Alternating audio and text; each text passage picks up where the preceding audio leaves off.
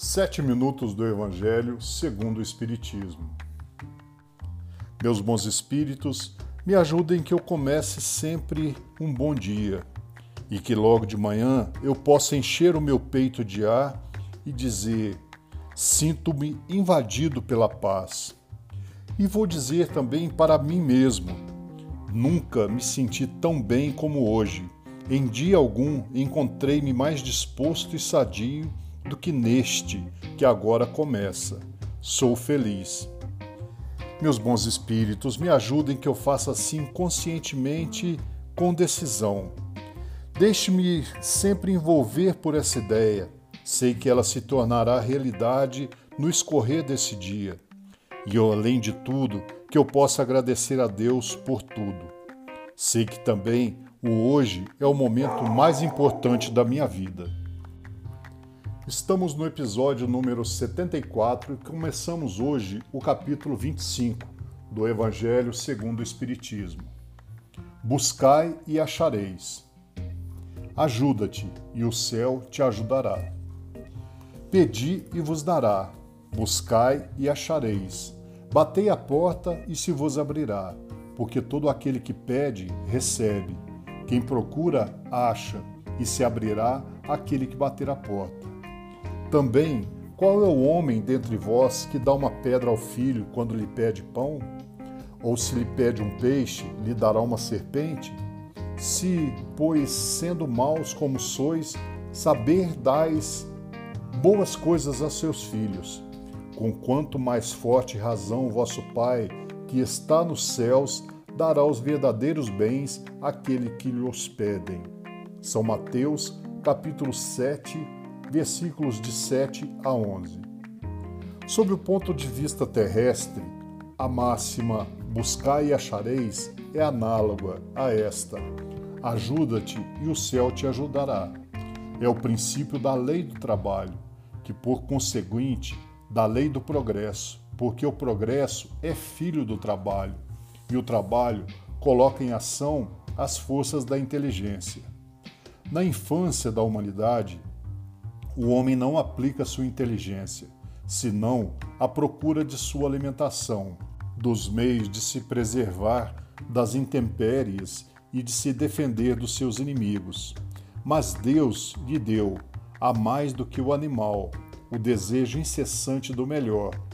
E é este desejo do melhor que o impele à procura dos meios de melhorar sua posição, que o conduz às descobertas, às invenções, ao aperfeiçoamento da ciência, porque é a ciência que lhe proporciona o que lhe falta.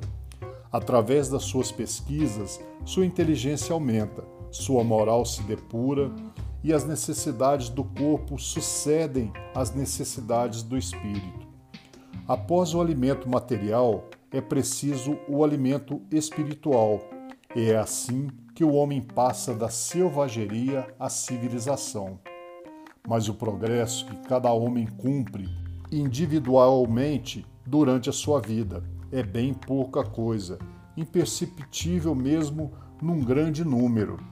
Como então a humanidade poderia progredir sem a pré-existência e a resistência da alma?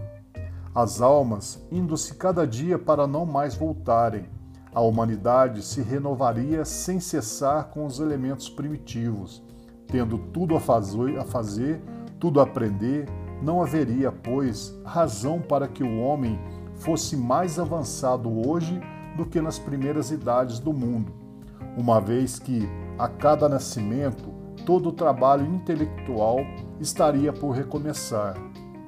A alma, ao contrário, voltando com o seu progresso realizado e adquirindo cada vez mais alguma coisa, é assim que ela gradualmente passa da barbárie à civilização material e desta à civilização moral. Se Deus houvesse isentado o homem do trabalho do corpo, seus membros estariam atrofiados. Se o houvesse isentado do trabalho da inteligência, seu espírito teria permanecido na infância, no estado de instinto animal. Por isso, lhe fez do trabalho uma necessidade e lhe disse: Procura e acharás, Trabalha e produzirás. Dessa maneira, serás o filho das tuas obras. Delas terá o mérito e serás recompensado, segundo o que tiveres feito. É pela aplicação desse princípio que os espíritos não vêm poupar o homem do trabalho das pesquisas, trazendo-lhes descobertas e invenções feitas e prontas para produzir, de maneira a não ter que tomar senão o que se lhe colocasse na mão, sem ter o trabalho de se abaixar para recolher, nem mesmo de pensar. Se assim fosse, o mais preguiçoso poderia se enriquecer e o mais ignorante tornar-se sábio de graça, e um e outro se dar o mérito do que não teriam feito.